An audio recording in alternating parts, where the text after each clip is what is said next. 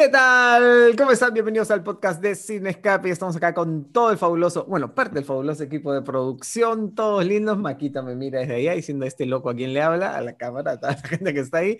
Y bueno, muy contentos porque tenemos noticias muy chéveres y además un tema que estoy seguro que tú también te vas a sentir identificado cuando lo explayemos así. Saludamos a ella que está este es el día, el único día de la semana en el que se baña, se peina y se maquilla. Daniela, Chumirae, buenos días. Tal cual, ¿eh? tal cual. Oye, si no mi maquillaje se va a secar, amigo. ¿Qué voy a hacer durante los días de semana ahí maquillándome? No, pues, que ser para el podcast, ¿sí o no? para, los chumbilovers, para los chumbilovers. Oye, ya, de paso también Maquita, ya que ingrese acá al podcast, ya ya tiene su, su, fan club del programa. Los Macalovers. Los Macalovers. Bueno, sí, muy emocionados, por supuesto, de estar una semanita más acá con ustedes. Así que ahorita arrancamos. Le doy la bienvenida a Osquita. ¿Cómo estás, Osquita? ¿Cómo están? ¿Cómo están, chicos? ¿Cómo están toda la gente que nos sigue eh, en este querido podcast? Y nada, contento y emocionado porque hoy vamos a desarrollar un tema que, que a mí personalmente me gusta y, ya este, y estoy seguro que ustedes también. Así que, sin más que agregar, le damos el pase a Luchito Víctor. Gracias, Oscar. ¿Cómo están, amigos, compañeros, casi hermanos? Este, nada, como siempre, un gusto estar con ustedes en este podcast. Y yo quiero decir que yo también los jueves es el único día en que me maquillo, me peino y me baño. Entonces, este, estamos este, coincidiendo con Dani. Nada, entonces, bueno, sin más preámbulos, claro, sin, chócala, chócala. Sin más preámbulos, vamos con el podcast porque hoy ya tenemos hartas novedades. Y después G nos está quejando, que hablamos mucho. Que... Y nos dice, corte. Tres horas, sí. Y esto ya aparece un podcast, que todo el tiempo hablan, que no sé. Este, bueno, sí, vamos al tema principal de India, además de las noticias más importantes de la semana y las recomendaciones son series que marcaron nuestra adolescencia. Como acá todos, bueno, el, mayor grupo es Oscar, por bastante. vamos a abarcar distintas décadas. Así que, eh, ¿cómo así elegimos este tema, señor Cojato? ¿Usted que lo propuso? ¿Cómo se le ocurrió? Eh, nada, para recordar un poco, este, así como hicimos nuestros directores favoritos, y creo que fue uno de los capítulos que más les gustó a la gente, ¿no? Entonces, también, y con el, irnos de la, del cine a la TV, aparte que la experiencia de ver tele en los 80s o en los 90s era diferente, pues, como es ahora, creo que, que va a ser un tema con el cual muchos se van a poder identificar además. Así que vayan escribiéndonos también cuáles han sido sus series favoritos favoritos, ¿no? De, de su adolescencia, 80, 90, 2000. A ver si coinciden con algunas de, nos, de, las nuestras, por lo menos, ¿no? A ver, vamos a ver. ¿Quién empieza? ¿Quién arranca? ¿Quién quiere...? ¿quién? Además, de, hemos de, de, más, de, más, viejo, de más viejo a más joven empezará, ¿no? Me imagino, ya. Señor Cojata. Ya, Luchito, Luchito. en orden cronológico. claro, para irnos acercando a la actualidad. Cojata, por favor. Yo, voy a hablar de Peppa Pig, así, pues, de... Oh, Dora sí. Exploradora, ¿no? De mi adolescencia. Anda nomás, soy el tremenda viejo, NASA. Ya, bueno, seriedad, por favor, señores. Ya empecemos, pues. Ya, este, a ver, la dinámica es dos series favoritas de cada uno, ¿no? Y nos vamos rotando, pues, una, uno, uno de cada uno para, ir explayándonos. A ver, entonces, la primera serie que yo quiero comentar es Luz de Luna, ¿ya? Ah, Moonlighting. Ya era una serie de los ochentas. De hecho, estuvo... Sí, de, de, hecho, en Estados Unidos se emitió del 85 al 89, así que supongo que acá habrá llegado del 82, el 88, más o menos. Todo llegaba varios años después acá al Perú. Todo llegaba varios años Agarró 90, agarró 90. Sí, sí, sí, sí, No, este... Y es una serie aparte que le tengo mucho cariño porque eh, yo en esa época estaba estudiando comunicaciones en la universidad, ¿no? Entonces, este, ya todo lo comenzaba a analizar, pues, ¿no?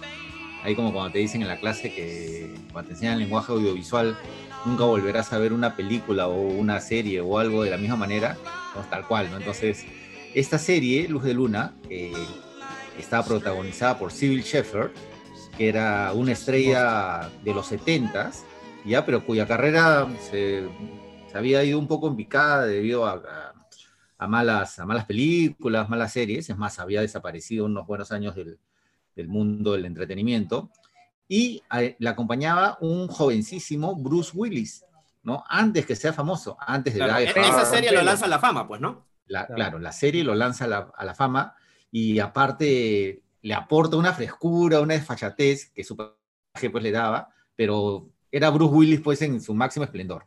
Ya, este, creo que es lo mejor que, le he visto hacer a Bruce Willis en toda su larga trayectoria. Ah, su madre.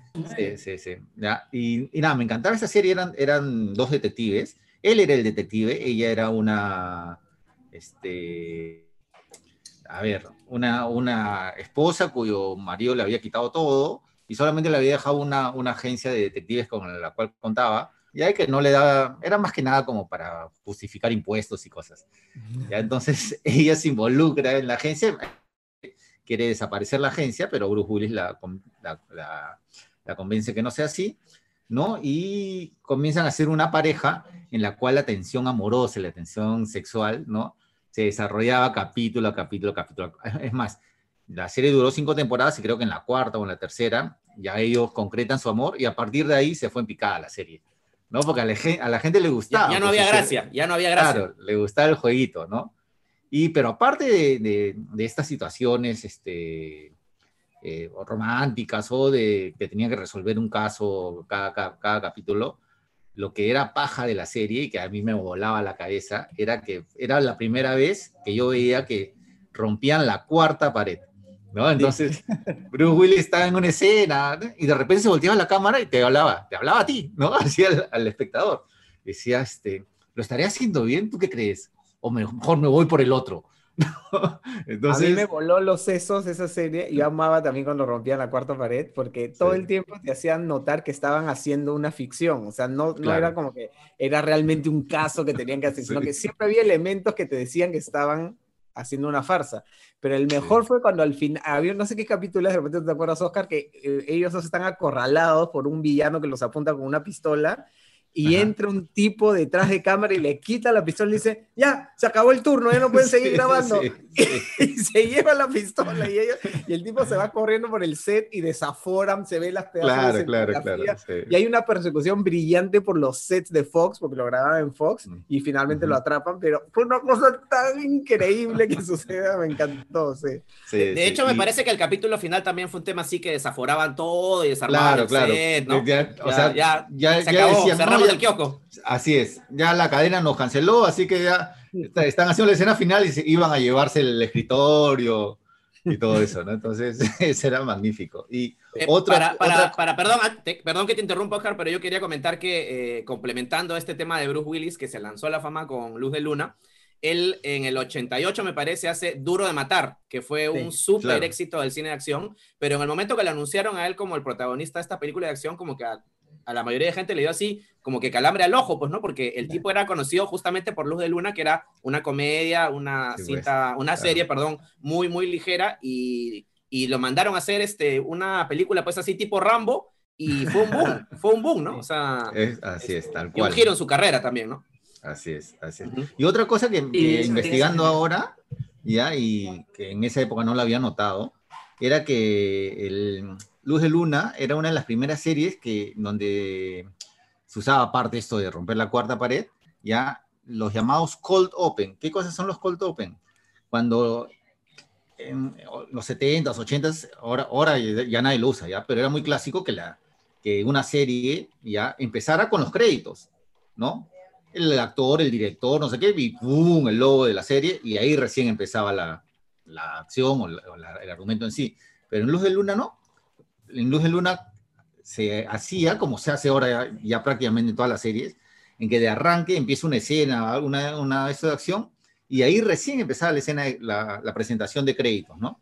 Que ahora ya prácticamente ni existe, solamente te ponen el logo del, de, la, de la serie, ¿ya? Pero Luz de Luna fue la primera en, en utilizarlo, o sea, realmente una serie, a pesar de su ligereza, ¿no? Y, y, y buena onda, así, ¿no? Sin nada profundo, ya este, realmente innovó en, varios sentidos. Entonces, creo que sí, merece, merece esta acuerdo también un capítulo que hicieron un homenaje al film noir y era en blanco y negro y Bruce Willis salía vestido de detective como Humphrey Bogart y Sylvie Shepard hace un musical como Femme Fatal. No, era una pasada. E-, ese fue uno de sus capítulos más celebrados, ¿no? No, y, ganador del Emmy y todo esto. E-, es una serie que, que fue nominada a 40 Emmys y ganó tres Globos de Oro, además. ¿No? Este, Y, y otra, otra peculiaridad es que en, en esa época, en que las series duraban 24 capítulos, o sea, la temporada de una serie duraba 24 capítulos, la primera temporada de Luz de, Luz de Luna solamente duró 6, porque justamente como era media innovadora y, o sea, la cadena no le tenía confianza, entonces solamente ya les contrató por, para hacer esta pequeña temporada y no. Dijeron, a ver cómo nos va arriba, con este sí. experimento. Así es, ¿no? Y, y nada, y, e incluso las siguientes solamente duraron 15 o 16 capítulos, no los 24 que, que, que se acostumbraban, ¿no? Ahora- todo, todo, todo era nuevo, todo era raro, todo era diferente. Todo. Así, todo, todo, todo. Así Así, que, que- nada, esa es mi primera serie favorita. tema- y mi hermano mayor, que era fan, que hasta el día de hoy compartimos el gusto por el jazz, también amábamos la canción de la, de la serie. Claro, All Your Own. Sí. Aquí está, aquí, eh, aquí está el, el soundtrack, ahí está. Eh, ahí está. Escuche, ¿les gusta o no? Claro. No te gusta. Bueno, a nosotros sí nos gusta. Era buenazo también. Así que bueno. Bueno, buen inicio, ah, buen inicio. Encantado. Muy bien, muy bien. Y Bruce Willis con ver. pelo, además, a chibolín. Bruce Willis con pelo, chivolo, así es. Y ella salía hermosa. ella salía- Hermosísima, hermosísima. Así, Pregunta, ¿la pasaban en la tele? ¿Había Panamericana Televisión. Panamericana Pero no, no, bueno, no había otra opción, ¿no? Eh, no había, otra- claro, no había otra No, opción. digo, No pero opción. bueno. En Estados Unidos no también era de aire, era, era una serie Sí, de sí, Señal claro. abierta, ¿no? Señal abierta. No, acá la pasaban, creo, no me acuerdo el día de la semana, pero lo pasaban a las 7 de la noche en En Panamericana. Sí, Panamericana, uno pues. se comía sus 10 panes con palta, que en esa época uno podía hacer eso, ¿no? Y, y veía luz de luna. ¿Qué tiempos aquellos? Diez panes con Yes. Y con Pero Pepa uno cuando, cuando era joven, el lunch era eso. Y a las 9 estaba cenando, decía, pucha, ¿cómo podíamos hacer? Y de ahí a ver 24 horas. Ay, ay, ay. Bueno, yo, mi serie también es nostálgica y sobre todo que marcó mi infancia, mi- mi- mi- mis últimos años de la primaria y es Los Magníficos. Suéltame la música. Ah, Ahí está. Amaba esa serie yo también, ¿ah? La Sí, La amaba. la daban en, en frecuencia latina, así se llamaba. pasa Canal 2. Ah, Canal 2, frecuencia Claro. latina. Y fue uno de los hits, porque además una de las rarezas que ocurría en el Perú, nosotros acostumbrados a ser un país siempre un poco varios pasos más atrás que el resto, que era una serie casi contemporánea, porque nosotros en los 80 veíamos Hechizada, Mi Bella Genio, Los Monsters, cosas de los Y años pensábamos 60. que eran nuevas. Claro, Bonanza, Perdidos en el Espacio, cosas que Bonanza daban en la tele. Pero Bonanza no pensábamos que era nueva. No, no, esa no, esa no. Claro. Pero era un western, pues, ¿no? Igual todos los westerns se ven viejos, no importa de qué, de qué época Claro. son.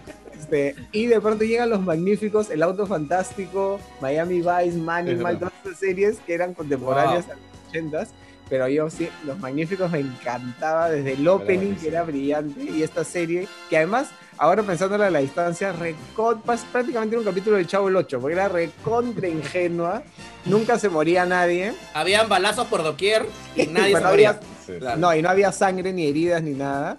Todos los capítulos se resolvían, todo siempre había final feliz, Me todo encanta era cuando así. un plan se realiza. Así es. ¿no? Y todos los capítulos en esa época era muy común en las series, sobre todo las norteamericanas, que son famosos por si algo le funciona hacer copy-paste. Entonces, si tú agarras un capítulo, simplemente cambiabas a los malos y la locación, pero la estructura era exactamente igual, ¿no? Ellos Claro. están terminando un caso, conocen a alguien que está en apuros, lo ayudan, hay una complicación, un drama, y milagrosamente todo cuadra y... No, y luego le- el epílogo cuando regresaba de comerciales era ya el chiste final. Sí. Siempre, no, y siempre construían algo, ¿no? O sea, agarraban su el equipo de soldadura y empezaban a Claro. construir tanques, armaban este Ah. pistolas de la nada, de Sí. piezas de lo que sea, ¿no? Y siempre cuando estaban además en, en apuros contra el tiempo, ¿no? Lo hacían así como que una elipsis y ya habían armado así una, una barricada con palitos Claro, de claro. madera y. Y además este, era tan famosa la serie que yo me acuerdo que por mi casa la camioneta de los magníficos, no sé si era una Ford o una Chevrolet negra con una raya roja así. Claro, Y por mi casa había un pata que era tan fan que tenía una Volkswagen Combi y la había pintado igualito. Se pasó. Bueno, había gente que se hacía el corte de, fan, Mario. Baracus. ¿no? claro, claro. Es la verdad. claro, Sí, sí, sí, sí, sí. con Yo tenía, sus- yo tenía algunos cómics espa- españoles y en España se llamaba Brigada A, pues, ¿no? Porque en inglés Claro, era de. A-Team, ¿no? Y acá Sí. le pusieron cualquier cosa, los magníficos. Pero Los bueno, así la recordamos y así la queremos, ¿no? Y luego de un reboot en, en el cine, hace, ¿no? ¿Qué será? Sí, sí. Sí. Ocho Claro, años, este. Un reboot Con Liam y- Neeson haciendo de Hannibal, desafortunado. Bradley Cooper está. Bra- Bradley Cooper haciendo de Fast, de Face, tampoco. Face, ¿no? Claro, era el, el- el- el jefe, que era este señor mayor veterano, era Claro. el galán, que era el chico que conseguía todo con su carisma, Fast. El loco, que era el El loco, el loco Murdoch. Pucha, ese era el mejor personaje, Murdoch era lo máximo. Sí, el- era loco de verdad de manicomio, o sea, salía con su camisa de fuerza. así. Y Mr. T, que era el, el hombre orquesta que hacía todo, ¿no? Manejaba, este, armaba, tiraba. Y que era un tremendo no, grandulón rudo y le tenía miedo a volar. Y siempre lo tenían que Claro. dormir para subirlo al avión. y eso daba lugar a muchos gags cómicos. Buenaza, buenaza. Sí. Buenaza los Era acción y comedia, pero para toda la familia. Aparte era muy No, gracioso porque siempre los, los villanos se estrellaban en el carro, el carro, la típica toma en que el carro venía así hacia la cámara y se volteaba y ¡pah! se estrellaba. Y corte, y el tipo salía por la ventana, ¿no? Así como que, ah, no se murió. Está Perfecto. No, y lo Nadie- bacán era que lo daban, lo daban en la tarde, ¿no? Entonces uno regresaba o del colegio, no sé, o de, ya de estudiar en la universidad, no sé, y plan, te metías tu capítulo ahí de los magníficos. Sí. Cuando alguien necesita, cuando alguien necesita ayuda, aquí están los magníficos, decía la locución. Así Si que tiene algún problema y puede Exacto. localizarlos, quizás pueda contratar a los los magníficos. magníficos. Dani- Daniela sigue con cara de signo de interrogación. Sí.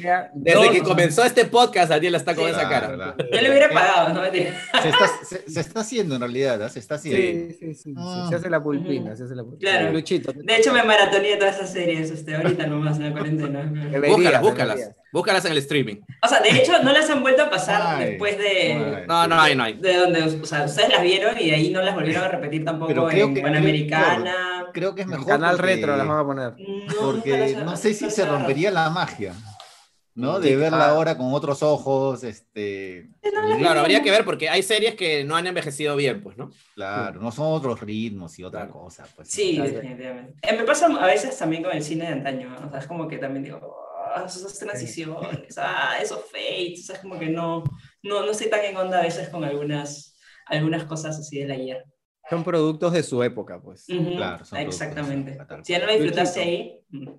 Suéltala. Me toca.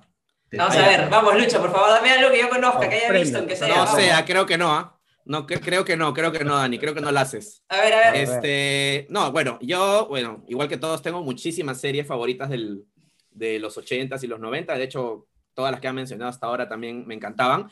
Pero he elegido una a la que le tenía un particular cariño que se llama Parker Lewis. Amaba. acá, acá, Buenísima. acá. Aquí la, le pusieron Parker Lewis el ganador. No, Parker Sí. Lewis nunca pierde. No, este. Creo que era el. Bueno, hay un título para España, hay un título para Latinoamérica, no sé cuál era el, el- Claro, en inglés era Parker Lewis Can't Lose, ¿no? Lose. Entonces, este, bueno, eh, originalmente la pasaron entre 1990 y 1993, eh, era de la cadena Fox. Tuvo solamente tres temporadas y 73 episodios. Acá la pasaba el 2 también. Eh, latina, sí, la pasaban en, en latina. Y este, bueno, esta serie describe las aventuras de un personaje llamado Parker Lewis, interpretado por Corin Neme, que nunca hizo nada más este, que fuera este, rescatable. no, mentira, sí hizo algunas cositas más en televisión, pero bueno, se la recuerdo por esto, ¿no? Y este, bueno, eh, era un estudiante de la escuela secundaria de Santo Domingo que siempre vestía pues unas camisas súper coloridas, súper este, llamativas. Y este, e- era una pandilla de a tres, pues, ¿no? Era él, era su amigo Mikey, que era como una especie de James Dean adolescente, y Jerry, que era como el nerd, el friki, el científico del grupo, pues, ¿no? Que tenía un- relojes. Exacto, tenían sus frases, pues, ¿no? Cuando siempre hacían sus travesuras en la escuela, eh, tenían que hacer ahí sus, sus misiones, entonces siempre decían, sincronicemos relojes, Claro. y se veía la toma de todos haciendo así, Así y se veían veo. pues las muñecas de todos con sus relojes ahí sincronizándose. Y Además, bueno, también yo estaba... Tú también, me imagino, porque yo estaba en la secundaria en esta época. Entonces, esa era la serie con la que más me sentí identificado con eso. Porque yo que era súper nerd y pavo y todo. Entonces, Parker Lewis para mi grupo de amigos era así. No, era genial, era una serie súper cool, este, y ahorita voy a pasar a explicar por qué era tan cool. Claro. Pero bueno, este, para terminar con los personajes, también estaba el grandulón Kubiak, que mucha gente lo debe recordar, que tenía su frase comer ahora, y le daban un pescadito y se lo comía vivo, que era La un grandulón que...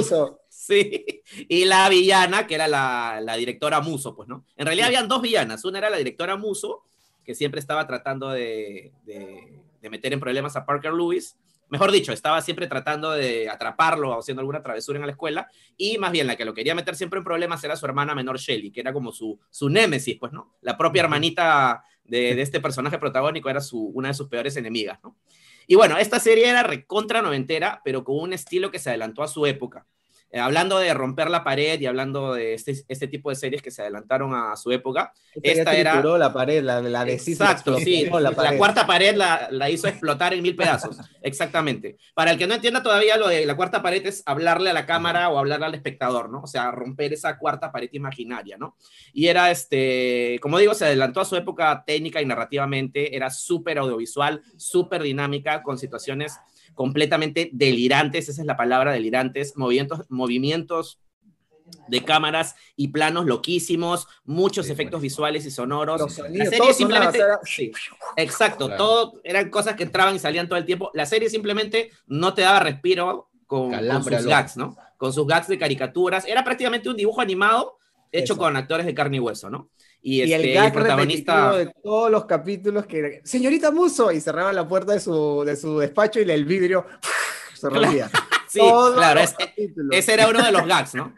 Ese era, era, era, uno de los clásicos gags de la serie. Y la presentación siempre era distinta, pues, ¿no? Los créditos mm. iniciales siempre comenzaban con algunos de los protagonistas mirando así al interior de una microondas o mirando al interior de un armario o mirando al, al interior de una refri y pasaban ahí situaciones mientras este, eh, salían los créditos iniciales, pues, ¿no? Y bueno, este, hay que resaltar también que Parker Lewis eh, fue una de las primeras series en utilizar el Internet para promocionarse, ¿no? Tenía una lista de correos para fans, imagínense qué primitivo, ahora no suena pues súper primitivo, súper curásico, pues, ¿no? Pero, pero fue una de las primeras que, que, se promocionó en Internet, ¿no? Y nada, es una delicia de serie, eh, muy irreverente y que rompió esquemas. lamentablemente no la he encontrado en ninguna en ninguna plataforma de streaming. están, sí. Sí, este, bueno, el Príncipe del Rap sí está en ah, Netflix este, y alguna más por ahí, pero sí, es difícil encontrar estas series. Debe haber alguna cuestión de derechos, qué sé yo, y este, lo único que hay en YouTube son algunos fragmentos, algunos en español latino, algunos en español de España, valga la redundancia. Y bueno, si quieren conocerla, busquen en YouTube, ahí encontrarán algunos fragmentos o hasta capítulos completos, pero la mayoría pues en el español de España. Joder. Pero era genial, yo realmente la disfrutaba muchísimo porque, como dices tú, audiovisual, divertido, irreverente. A mí me encanta el tema de romper la cuarta pared y, este, y los gags repetitivos, ya los esperaba. Ya, señorita Muso, y se rompía el vidrio, era como que. ¡ah! Mi momento ha llegado por fin. Bueno, yo les voy a hablar pues de una serie que seguramente ustedes también han visto, Élite, que ahorita nomás estrenado en mi adolescencia. la casa de papel, la casa de papel. La casa de papel. este, no, no, no, no. no la chivola. Bueno, yo, a ver, crecí, así regresaba del colegio y así prácticamente vivía frente al televisor viendo Warner Channel y prácticamente me maratoneaba toda la programación de ese entonces. Pero una de las series que me acuerdo me gustaba muchísimo era Smallville, que también diría yo que fue uno de mis primeros encuentros con el mundo de los superhéroes. Y me, me encantaba, me encantaba Tom Welling, me encantaba todo el elenco, en verdad me, me gustaba muchísimo. Y la mansión, por ejemplo, no sé si ustedes se acuerdan, la mansión que luego le hemos vuelto a ver en, X-Men. Sí. ¿Mm? Mira tú. Yo luego, bueno, cuando recién vi X-Men dije, oh, esa vaina se me hace conocida y era la mención de, de, Smallville. Pero bueno, esta, esta serie pues cuenta justamente los, los inicios de, de Clark Kent cuando vivía pues este, en, en la granjita y, y estaba ahí con sus viejos con su mamá. También habían algunos personajes que no estaban o sea, exactamente en los cómics, como por ejemplo el de Chloe Sullivan, que esta chica es interpretada por Alison Mack, que luego se volvió un poquito mediática porque tenía ahí todo un escándalo de trata de personas, aparentemente, que hace no mucho este, salió este, este escándalo. Pero bueno, esa era una de las series que yo más disfrutaba. Eh, y sí, fue creo que mi, mi gran introducción, como, de, como decía, al mundo de, de los superhéroes y a la temática de, sí, pues de, Superman en este caso, ¿no? No sé si ustedes la han disfrutado, la han visto, no la siguieron. No la vi, pero sí, obviamente sabía, sabía de qué iba y cuál era, porque era súper famosa en su momento, ¿no? Aparte de millones de temporadas. Sí, era larguísimo. Tuvo 10 temporadas, sí, tuvo 10 temporadas. Mis compañeritos, 10, 10 temporadas. Pero, por ejemplo, no era tan popular entre nosotros, los jóvenes de ese entonces. Creo que mucho más mediática era, no sé, R-Way, por ejemplo. Ah, aparte tú ya estás hablando de una serie que daban en el cable, ¿no? La daban en... Claro, ya es un... Sí, ahí pero... Hay una, ahí hay una diferencia. Claro. Pero en realidad creo que la mayoría, la mayoría sí consumía series del cable. Eh, o sea, yo sí recuerdo que muchos, o sea, muchos de mis compañeros estaban pegados a en general a, a, los canales de música, porque en ese entonces era el furor de los canales de música, este, Da Box, que también está en el cable, eh, MTV, por supuesto, y toda su programación, que no era exactamente de series eh, de live action, sino también había muchas cosas animadas. Eh, Beavis and todas, toda esa onda era, era de, de, la época, pero no era muy popular entre mis compañeros, al menos Smallville, pero er, era algo que yo sí sacrosantamente veía y no sé si me habré visto todas las temporadas, pero al menos debo haber visto unas seis o siete temporadas hasta que ya, bueno, ya me escupió, me escupieron del colegio y en verdad he tenido otras cosas que hacer, por supuesto. Cambiaron tus prioridades. Cambiaron Warner y Sony dominaban el cable, pues, ¿no? Así es. Creo que eh, para nada, ¿no? Además, competencia sí, pero a muerte. Ajá. Y realmente, mira, del elenco de, de Smallville, creo que ninguno tuvo eh, importancia después. O sea, ni Tom Welling, ni Kristen Krug, ni Alison Mack, creo que a ninguno los volví a ver, o Michael Rosenbaum, que era el famoso Lex Luthor, creo que a ninguno los he vuelto a ver en nada, eh, salvo que por ahí... Eso es lo que pasa con la mayoría de series icónicas, ¿no? Que el elenco después ya no hace nada... Tom Welling, pues, eh, pudo haber tenido su oportunidad si es que eh, lo elegían para ser el Superman del, cine, ¿no? Que mucha gente quería, mucha gente quería eso. Sí, pues. sí, mucha gente lo pedía. y lo pedía, es verdad. Y luego apareció Brandon Ruth, que realmente tampoco me gustó mucho como, como alternativa. El único tal vez que apareció en la serie y ahorita que estaba chequeando los, este, todos los actores que habían formado parte era Jensen Ackles, que luego tuvo pues Supernatural, que también se convirtió en una serie muy famosa y que es más, hasta ahora está en pantallas. Y, pero de ahí creo que todo el elenco pasó totalmente a segundo plano y no, no supimos más de ellos, pero de todas maneras creo que sí es una serie que para todos los fanáticos de, de los superhéroes, o al menos los que crecieron viendo esas series de cable, la recuerdan de todas maneras y debe tener algún lugar en su corazón como en el mío. Debe tener. para complementarlo de Smallville, creo que fue una de las primeras series más o menos contemporáneas que en algo se acercó a lo que tú podías ver en el cine con respecto a los superhéroes, ¿no? Este, Igual, obviamente, los efectos no, no, son de la misma calidad, qué sé yo, pero en algo se iba acercando a, a, lo que tú podías ver en cuanto al género de superhéroes en, en, la pantalla grande, ¿no? Fue la primera que tuvo ese como salto de calidad, ¿no? Y la canción, me acuerdo también de, de Remy, Remy Zero, que era el Somebody Say, así, pero era, era buenaza, me encantaba, la canción me pegaba, pero así horrible, horrible, horrible, horrible. Bueno, mi mayor muy, acercamiento muy, muy, Smallville era que Mira, mira ya las diferencias ¿no? de edades. Este, que ya hacíamos sin escape y el postproductor de audio, ¿no? que todavía trabaja con nosotros, Moisés Málaga, era fanático, de Smallville. Entonces, cada vez que uno entraba ahí a musicalizar el programa, me tenía que soplar a Moisés hablando todo el rato del capítulo de la semana. Anda nomás. Por eso tiene cólera. Yo también he pasado por lo mismo. Y mira que nunca, nunca este, Tom Welling se puso el traje de Superman. O sea, era una de las condiciones que él había puesto que no se iba a pues. poner el traje de Superman jamás. Y nunca lo vimos. Y, decían por ahí que había un tema de superstición, ¿no? Bueno, no sé si será, no sé si será cierto, la verdad que nunca se lo escuché decir eh, realmente. Pero esa era la, teoría, ¿no? Que como el traje de Superman, pues este, tenía una maldición, él no quería ponerse eh, el dichoso spandex, así que nunca lo vimos con... Pero sí lo vimos con los colores, digamos. Siempre estaba con polos rojos, azules, chaquetas del mismo color. Eh, así Me parece que en el último capítulo ya como que hizo esto, ¿no? Y se vio el sí, símbolo. se vio, pero ¿no? supuestamente no, no era el traje. Bueno. Sí, no, no lo quería usar porque, bueno, este, Christopher Reeve, que fue el Superman más querido, quedó paralítico después de un accidente en caballo, después de caerse de un caballo, y George Reeve, que era un actor que encarnó a Batman en los años 50, este, apareció muerto en circunstancias misteriosas, ¿no? Entonces, este, de ahí dicen que encarnó a Superman, sí. Y recientemente eh, regresó justamente Tom Welling a, a Arrowverse en su último especial que tuvieron creo que de cuatro episodios en los que mezclaban pues los, eh, personajes antiguos, los nuevos, este, etcétera, etcétera, etcétera. Claro, con el, con el pretexto de los universos paralelos, ¿no? Así es, así es. Que bueno, ahora también vamos a hablar sobre el tema DC en, el cine. A DC le, encanta, le encantan los universos paralelos. Le encantan. Vamos con la segunda ronda entonces. Segunda a ronda. Ver, a ver, empiezo yo con otra serie icónica de los 80 y otra serie que también hizo volar la mente, que es Miami Vice. ¿No? Miami Vice, que eran estos dos detectives de la policía de antidrogas de Miami, ¿no? Este, interpretados por Don Johnson y Philip Michael Thomas, ¿no? Michael Thomas, que eran Crockett y Taps, ¿no? Este, y porque era diferente, ¿no? Ya sabía, ya habían habido series de parejas de detectives, pero no en los 70, pues Starsky Cats, pero todos manejados con, claro, el, típico capítulo en que, en que se resuelve un caso, no rodeado de un humor tonto, ¿no? Así, un humor de compañeros. Entonces, este, Miami Vice no, era completamente distinto. ¿no? Los personajes tenían una profundidad, estaban conflictuados por diversos motivos. Era mucho más adulta, ¿no? Claro, era adulto y el concepto estético de la serie era algo que nunca, nunca se había visto antes. Eso fue lo que marcó época.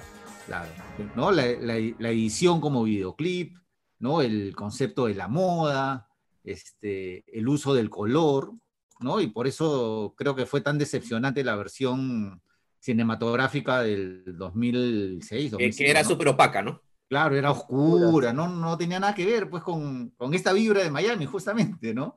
Colores pasteles, los rosaditos y todo eso, ¿no? Este, había moda, ¿no? Pero bueno, y además algo que marcaba la serie era el uso de la música, ¿no? El uso de la música era determinante, era un personaje más la música en, en cada capítulo, ¿no? Este, el, música, canciones de, música pop, ¿no? De pop rock. Entonces, este, desfilaban pues artistas como Sting, Tina Turner, Peter Gabriel, ¿no? A lo largo de su soundtrack, ¿no? A lo largo de cada capítulo. Es más, Gina Easton se convierte en, un personaje este, del, de la cuarta o quinta temporada, ¿no? Que se convierte en la pareja de Crockett, ¿no? De, de Don Johnson, que a la vez Don Johnson también se, se, se sumó al, a lanzarse como cantante, ¿no? En esa época con, con relativo éxito. Sí, sí, sí, sí. ¿no? Entonces, pero bueno, esa serie era, para mí era increíble, era, al menos los, las dos o tres primeras temporadas era ¿De qué año es? Finales de los 80 también, ¿no? En Estados Unidos es del, del, 84 al 90, fueron sus temporadas, y acá también creo que comenzaron a dar el 86, una cosa así. La dan en ATV los sábados a las 9 de la noche, así que era perfecta para verla y luego ya irse de parranda. Yo me acuerdo clarísimo el tema de la moda, porque en esa época hacíamos el triquitrack y yo obviamente era un chivolo pulpín, y este, a mi papá le daban la ropa de Miami Style. Los ternos de Miami Style. Los ternos a lo, Rocky Belmonte. Claro, que eran absolutamente inspirados en Miami Vice. Entonces, Totalmente mi papá, que era un señor pues tradicional, decía, pero ¿cómo un saco sin camisa? No entendía cómo alguien podía estar un polo con un saco que usaba Don Pero sí recuerdo, sí recuerdo a tu papá con ese tipo de ternos, claro que sí. Y eran los, los sombreras enormes y las mangas remangadas así. Se modernizó. No, y, los colores, ¿no? Un, saco rosadito, este, claro, ¿no? Verde de agua. Sí. Era como que puso toda una en tendencia, una moda. Aparte era un, era un forever summer, ¿no? O sea, siempre era verano, siempre era colores chillones, siempre era así. Y esos tomos espectaculares de... Yo creo que la marca país Miami, o sea, el estado de la Florida, tiene que haber invertido mucho, mucho de todas maneras, eso, porque era un comercial a Miami cada capítulo, o sea, las tomas panorámicas con los yates y los edificios increíbles, los puentes de colores, o sea, era una vaina que... Era glamour, el lujo, las mujeres preciosas, ¿no? y todo editado tipo videoclip, ¿no? Claro, todo editado videoclip, ¿no? Y dato curioso, ¿no? Pero para, para que vean cómo, cómo en esa época el cine y la tele no iban para nada de la mano, ¿no? Este antes de considerar a Don Johnson como el protagonista, ¿no? Eh, que no, aparte los productores no, no, lo querían porque Don Johnson venía de fracaso en fracaso, ¿no? Y cada vez que se presentaba un casting ya no lo querían. No, o sea, no, ahí nomás. Era el nomás, Sí, sí, sí. Nosotros Entonces, llamamos. Los productores querían a Nick, a Nick Nolte, ¿no? O Jeff Bridges para que hagan ese, ah, esos personajes.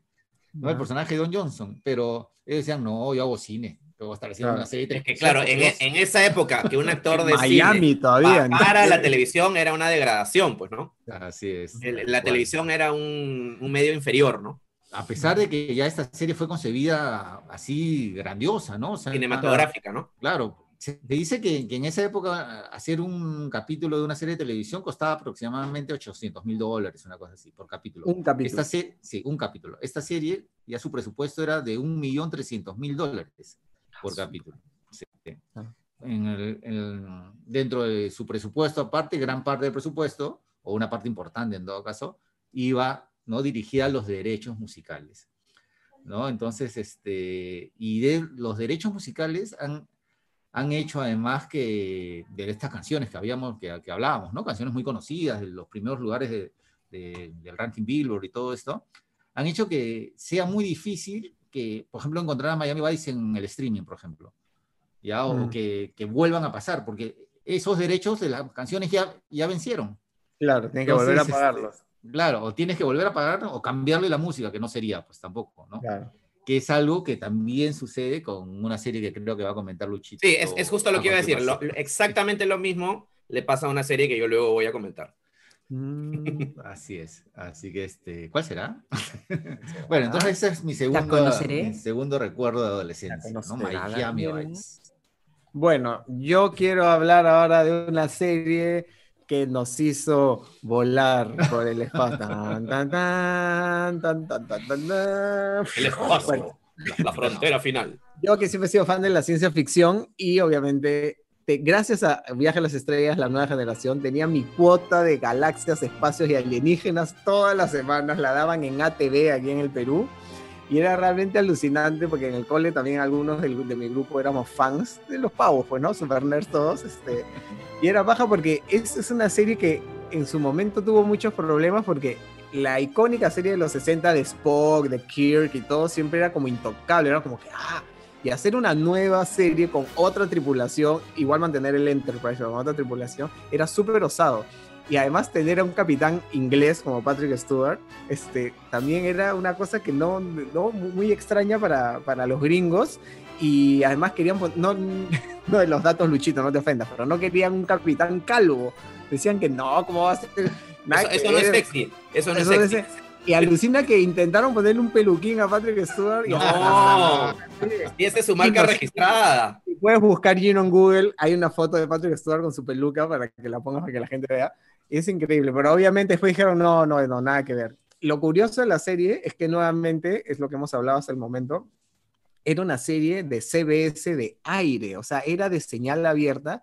Y tú sabes lo que es cada semana estrenar un capítulo con efectos nuevos, Claro. planetas nuevos, extraterrestres nuevos. Claro. Era una chambaza, o sea, no es como ahora que normalmente hay otros presupuestos, otras dinámicas, otras, otros tiempos para filmar, ¿no? Temporada a temporada, la gente se demora años en hacerla. Ahora estamos esperando cuándo se estrena la nueva temporada de tal, porque Claro. tú sabes que hay tiempo, para, en esa época todas las semanas capítulo nuevo, capítulo nuevo, y era realmente fascinante. Es una estructura bien también ingenua para la época, es un poco la misma, la misma que hemos hablado de los, de los magníficos o de Miami Vice, la misma estructura para el espacio, ¿no? La nave está volando, hay un problema, drama, no sé qué, complicación, y al final se resuelve todo, final feliz, todos contentos. Entonces, Pero Pero- hubo, vari- hubo varias películas con ese elenco.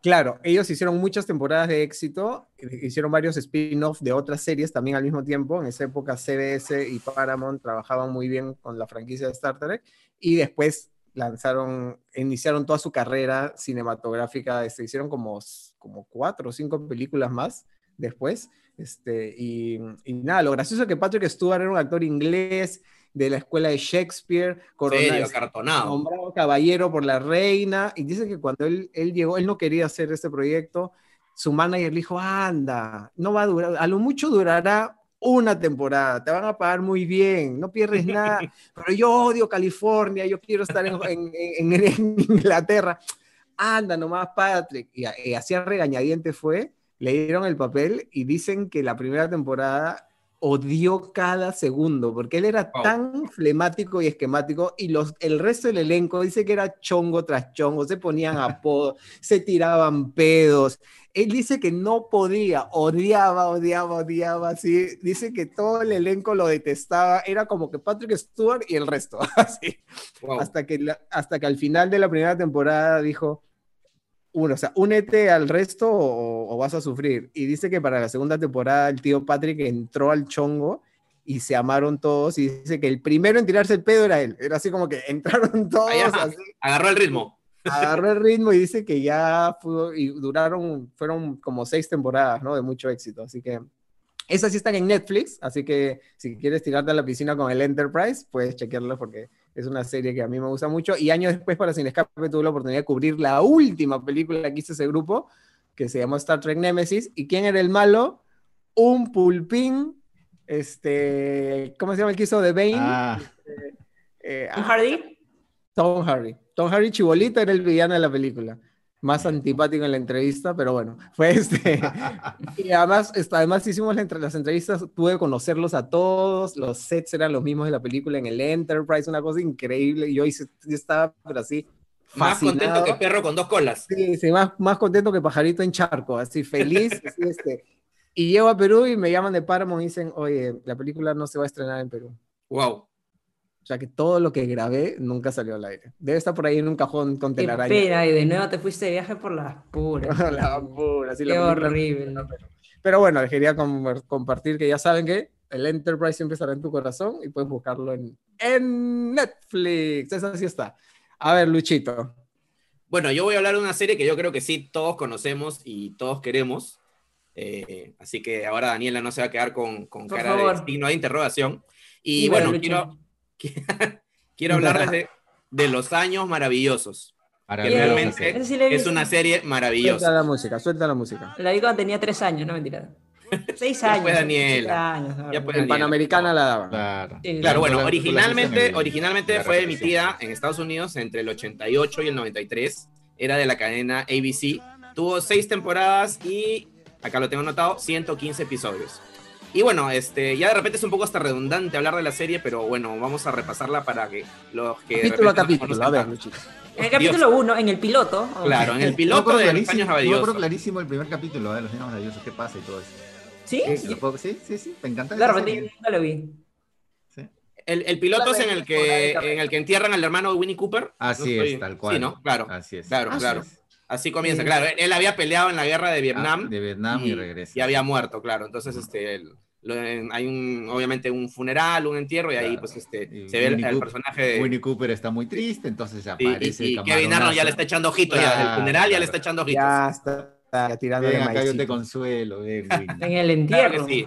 Sí, bueno, esta serie estaba pro- protagonizada por Fred Savage, que ahora creo que más se dedica a, a la dirección y una cosa más detrás de cámaras. Y bueno, él era el popularísimo Kevin Arnold, un adolescente que crece en una familia de clase media suburbana, como se les dice. Y, este, y bueno, em, estaba pues Josh Saviano como Paul Pfeiffer, que ahora este chico ya no actúa, es un reconocido abogado. Eh, Danica McKillar como eh, Winnie Cooper. eternamente famosa Winnie Cooper. Todos ¿Estás hemos enamorado tenido, de Winnie Cooper o no? todos Este, hemos tenido una Winnie Cooper en el barrio, así que ese Winnie es el epítome de, ¿no? El paradigma de la chica del barrio que, que te Claro. gustaba y que de repente no siempre podías este, llegar a, a alcanzar, ¿no?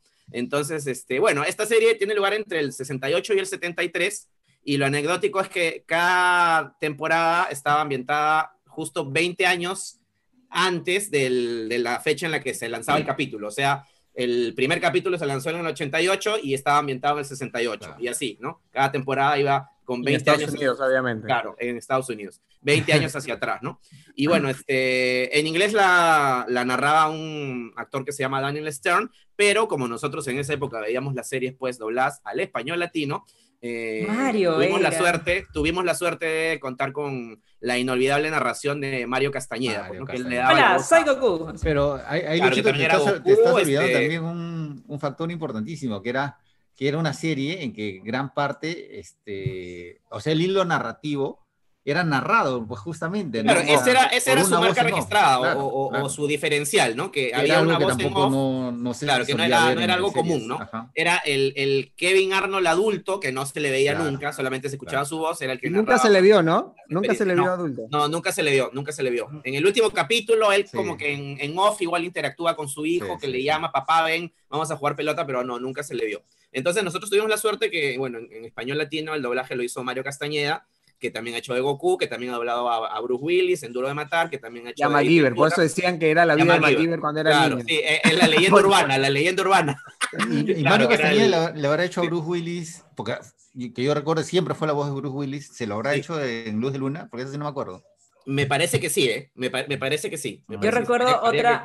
Otra, otra leyenda urbana, que Marilyn Manson supuestamente Claro, Paul era, Pfeiffer. era, Sí. Josh Saviano, Paul Pfeiffer, claro. Sí, recuerdo que dura- vivimos convencidos de eso durante un buen tiempo hasta que, bueno, el mismo actor creo que salió a desmentir, no, nada que No ver. No, soy, No, soy, amigos, Manson. no soy Marilyn Manson.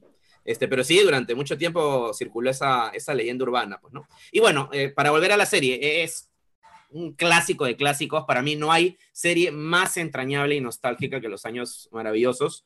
No hay ranking de las mejores series de todos los tiempos en el que no aparezca esta producción su presentación con esta canción, pues, With a Little Help of My Friends, en la versión de Joe Cocker, porque la canción original es de los Beatles, eh, su conmovedor su capítulo final, que era súper conmovedor, uf, es un serión. Una de esas series que creo que pertenece a ese selecto grupo de las que uno podría ver sus capítulos una y otra vez y, jamás cansarse, ¿no? Este, es una super serie y, este, bueno, tenía el mismo problema, tiene el mismo problema que Miami Vice, o sea, a lo largo de todas las temporadas este, se incluyeron muchas canciones, obviamente, de, aquellas épocas de rock clásico de los 60, 70, de The Doors, Beatles, qué sé yo, Rolling Stones, y muchos este, otros artistas. Y durante muchos años no se pudo sacar una, una edición completa en DVD de los años maravillosos porque había todo un problema, pues, de, este, derechos este, con las canciones, ¿no? Con los autores de las canciones, hasta que más o menos lograron este, ponerse de acuerdo con la mayoría de artistas y sacaron, creo que a mediados de la década pasada, sacaron ya una edición en DVD completa, y, pero igual tuvieron que cambiar algunas canciones, ¿no?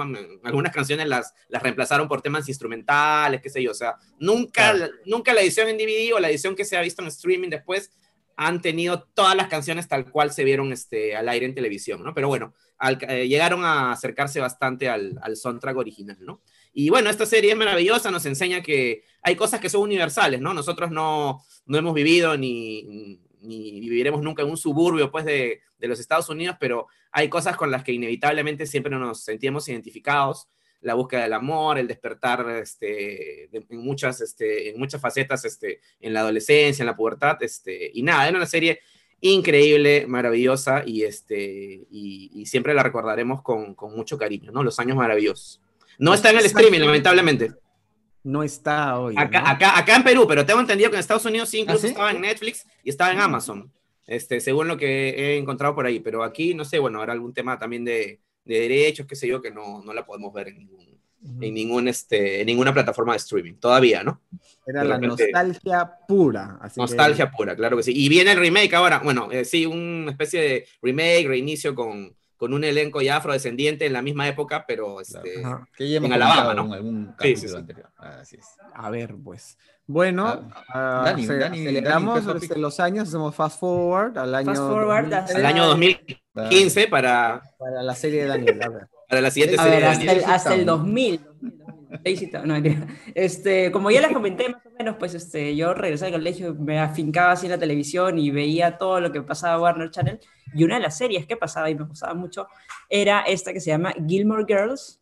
Eh, no, eso sí, de repente ustedes no, no, la han visto porque es un poquito más, más girly la, la, serie, pero tenía un humor muy simpático y era muy rápido, el guion era muy rápido, creo que esa era una de las particularidades de esta serie, pues trata eh, sobre esta madre e hija, eh, e, bueno, viven en una ciudad ficticia porque ella es madre soltera, una ciudad ficticia de, de Stars Hollow, y digamos que para retribuirle o para pagarle a sus padres porque ella pidió prestado dinero a sus papás, que eran súper acaudalados, súper millonarios, para que la niña, la pequeña Rory, que se llamaba la protagonista, interpretada por Alexis Bledel, pueda asistir pues a un colegio privado.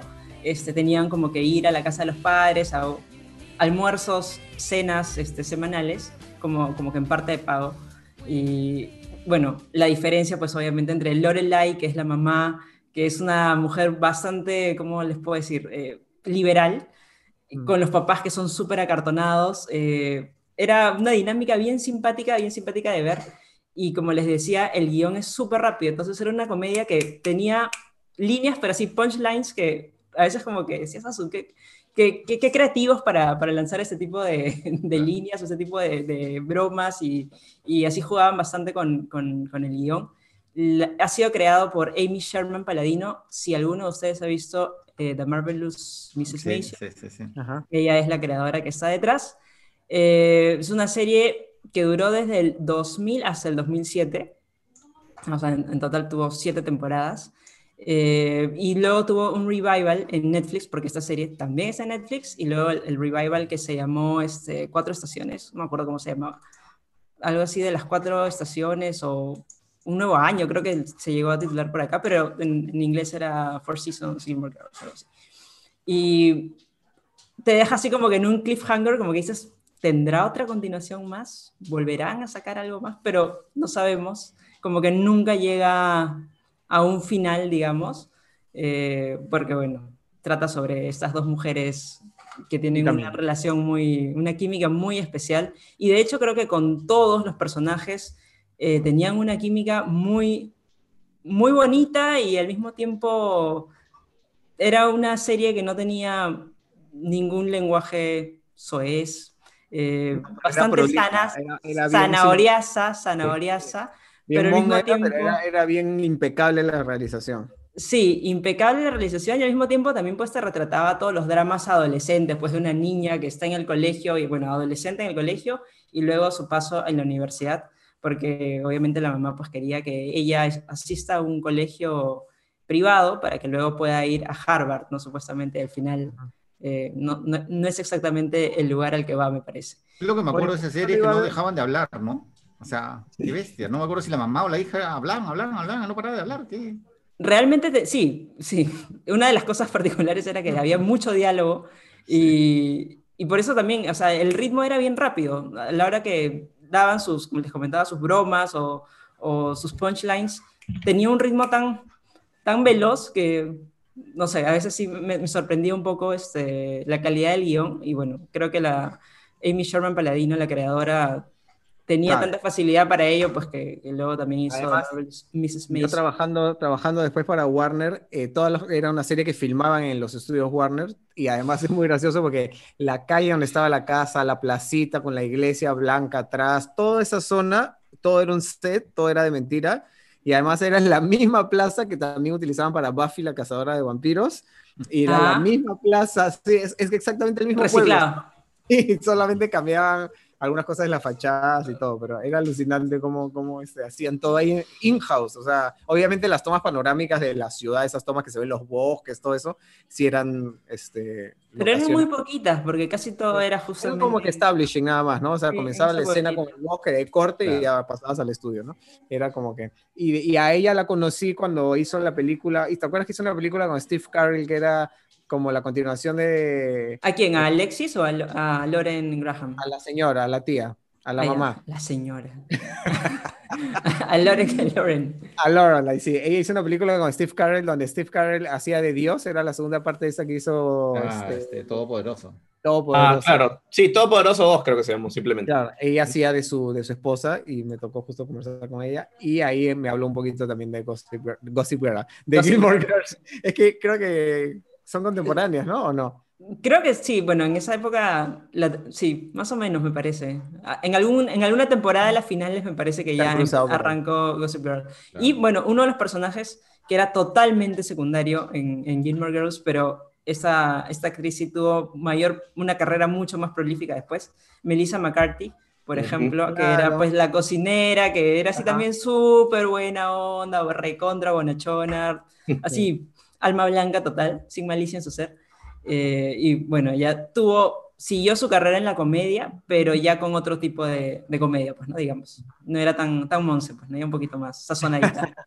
Y, y, esta serie me parece que Netflix la, la, resucitó, ¿no? Por una temporadita hace unos años. Sí, la resucitó hace dos años, era tres cuando, años. Cuando te, cuando te, fuiste, Luchito, se te fue tu internet, ahí lo hemos comentado. Ah, ya, ya lo comentaron, ah, perdón. Sí, que ni siquiera di bien el título. Se me, fue, se me, fue, la conexión. Si vieron por ahí que me estaba parando, que puse cara así de preocupado, era que sí, se me había... Sí, no importa, la gente sabe que Ya, se llama Gilmore Girls, un nuevo año, si tal cual más o menos. Nuevo año. Pero igual pueden encontrar la serie en Netflix con el revival, si es que la quieren ver que eso sí, atemporal diría yo y ligera de ver y fácil de disfrutar. Así es. Bueno, este, ustedes coméntenos también cuáles son las series que marcaron su adolescencia o su infancia. Obviamente, hoy día hemos comentado solamente algunas, de hecho hay grandes omisiones, pero la idea es que tampoco... Hay, hay, decenas de series, decenas La de cosa series. es que el podcast no dure, parte, no dure parte. 12 horas, ¿no? Sino que sea como algo sí, Debe tener segunda parte este tema. Claro, pero bueno, entonces este, escríbenos tú también a ver cuáles son tus series favoritas o si alguna de las que hemos mencionado también ha conectado contigo de alguna manera. Y ahora sí, va la cuña que Gino tiene preparado toda la semana que dice Noti noticias, noticias, noticias. Se le cayó algo a Oscar, es la primera noticia.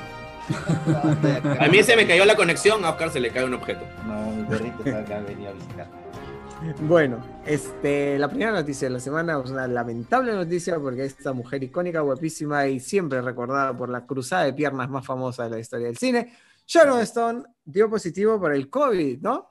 No, No, no, no, no, no, no. No, siempre diva, que- nunca indiva. Sharon Stone, eh, bueno, ha tenido Afectado una reacción bastante mediática hacia Trump, pero porque bueno, ella Por el- tiene ya algunos la pandemia, casos, ajá, algunos casos de coronavirus en su familia, eh, ha perdido, de hecho, me parece que a su abuelita y a su madrina y su hermana están muy, muy, muy, Sí, muy mal. cuñado, pero- Y pues como que le, le echaba la culpa a la gente que sale sin mascarilla porque dice que su hermana no salía para nada, solo para comprar medicinas.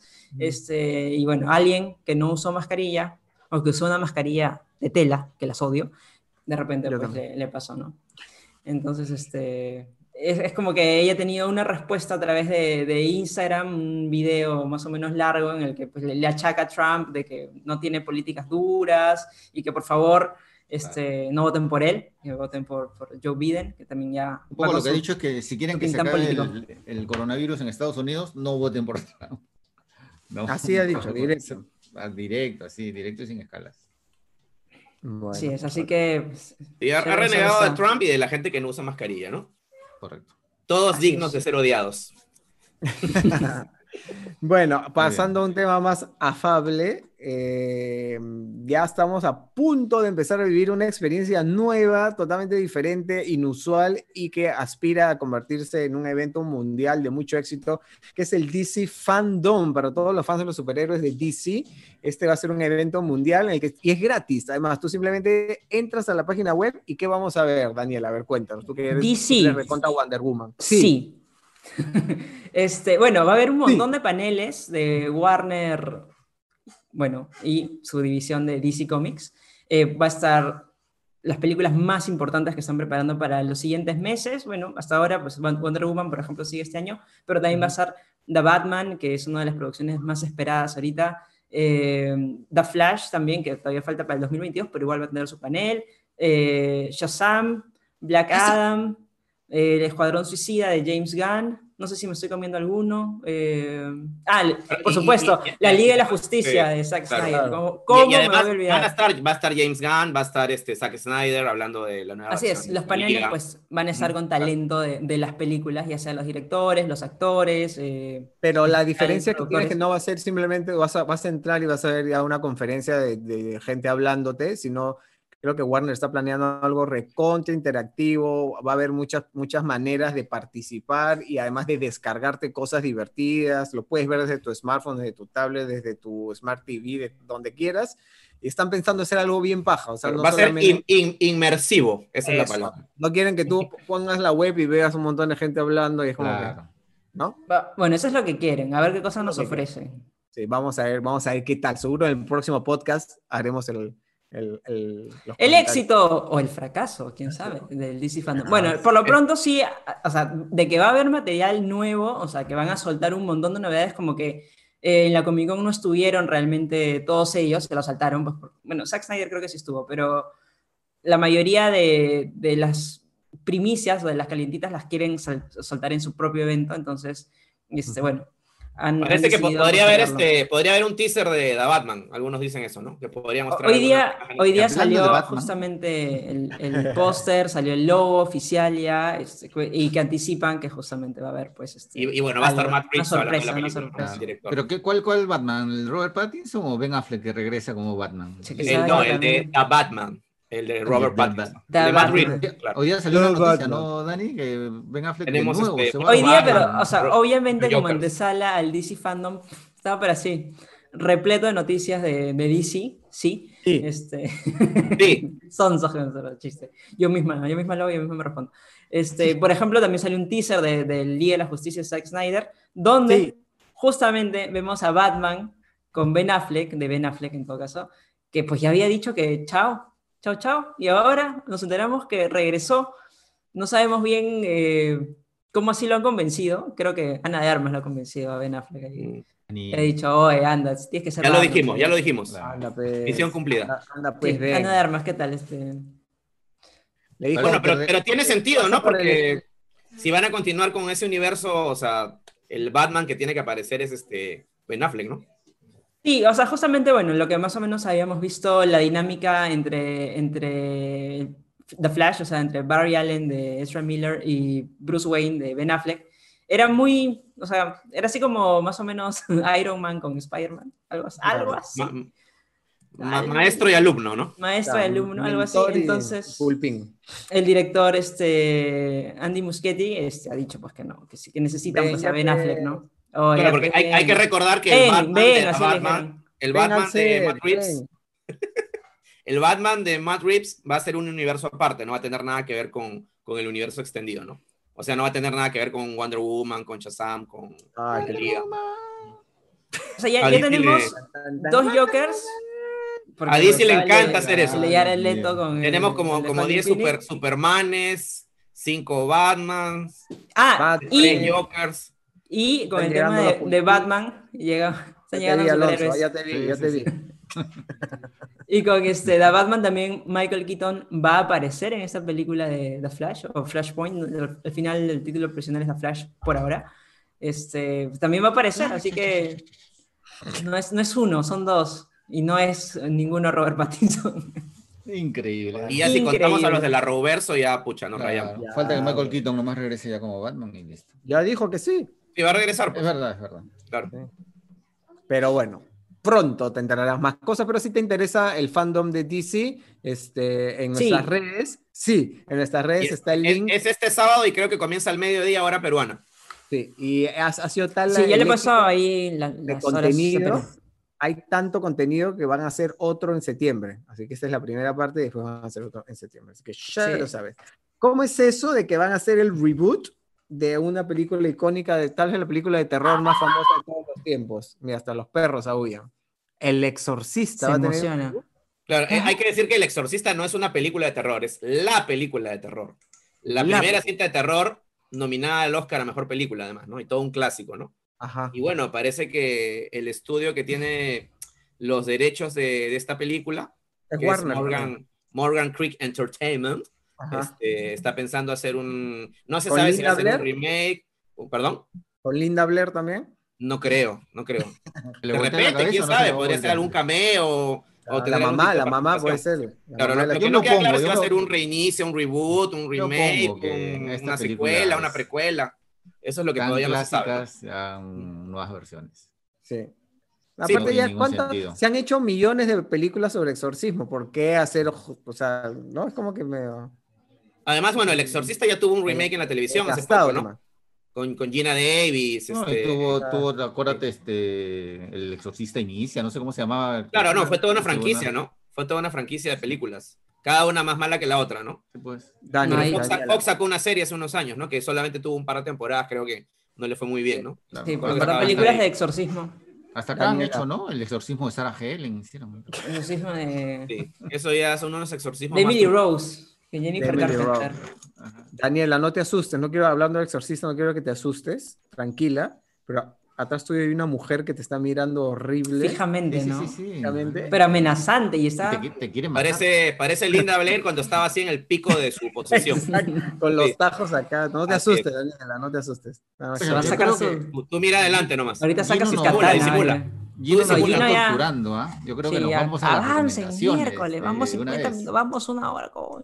Y solo hablan a nada más. Bueno, este, una, una noticia que sí me entusiasma porque la saga, ver, bueno, fue como que de menos a más, o sea, la primera es extraordinaria y fue como que peleándose. La saga de Matrix va a retomar eh, el, el rodaje de la cuarta película que es con el Keanu y que vamos a ver qué va a pasar porque supuestamente ya esta saga había, Claro. ahora Ya te- ya, ¿no? Dicho, dicho sea de paso, no solamente la, la segunda y la tercera fueron decepcionantes, sino el final del personaje de, de Keanu Reeves, Neo, también fue decepcionante, ¿no? Entonces, los que somos más o menos fans de, de la, de la película original y, y de la saga animada, que es buenaza Animatrix, Animatrix, Ajá, este, Animatrix, bueno, esto lo, lo- lo- tomamos como una reivindicación de, de la saga y del personaje, ¿no? Ojalá que ahora Lana Wachowski este, realmente las tenga consigo y haga una buena película, pues, ¿no? ¿Las Eh, hermanas están involucradas o no?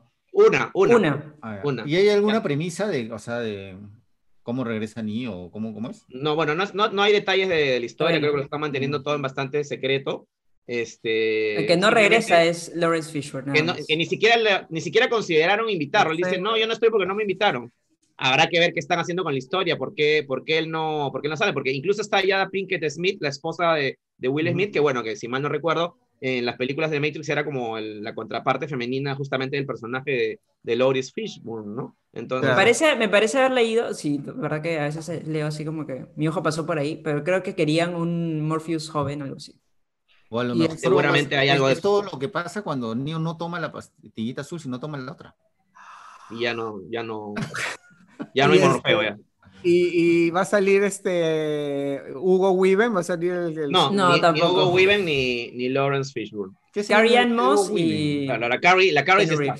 Mr. Anderson, welcome back. No, Está Neo no y está Trini. y miles, y miles, y miles, y miles. Ah, le iba a ver, ¿ah? No, Ya, no, ya. Ah, Hay que darle el beneficio de la duda, a ver qué van a hacer Sí. las chi- las Retrasaron chicas. el rodaje por la pandemia y ahora están retomando en Berlín con todas las medidas de seguridad sanitaria, ¿no?